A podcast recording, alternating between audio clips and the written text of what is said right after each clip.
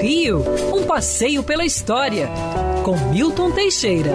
Amigo ouvinte, dia 25 de maio de 1871, Dom Pedro II realiza sua primeira viagem à Europa com uma comitiva minúscula de meia dúzia de pessoas, tudo pago pelo próprio bolso do imperador, nada pelo Estado.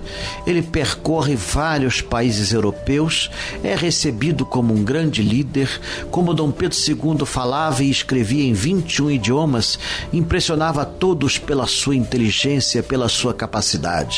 Em vez de visitar políticos, visitava instituições culturais, museus, galerias de arte, instituições científicas. Tornou-se amigo de Victor Hugo.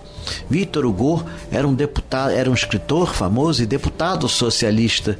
Ele visitou a casa de Victor Hugo. Victor Hugo quis apresentar-lhe a neta, é, mostrou: olha aqui sua majestade.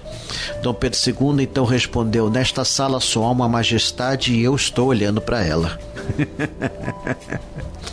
Ficou famoso pela humildade, pela inteligência e pela elegância.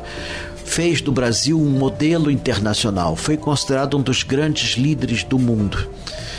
Quando foi deposto pelo golpe de 1889, o presidente Grover Cleveland dos Estados Unidos disse: acaba de cair a última democracia autêntica da América Latina.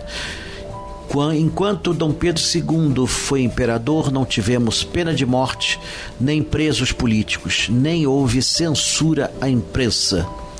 Dom Pedro II não aumentou o próprio salário em 50 anos e o pouco que ganhava distribuía para a caridade.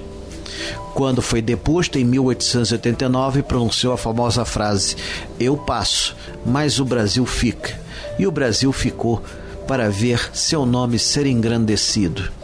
Hoje celebramos o bicentenário da independência do Brasil, perpetrado por seu pai e garantido por seu filho.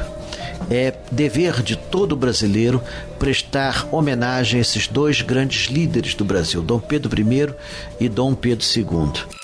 Quer ouvir essa coluna novamente? É só procurar nas plataformas de streaming de áudio. Conheça mais dos podcasts da Band News FM Rio.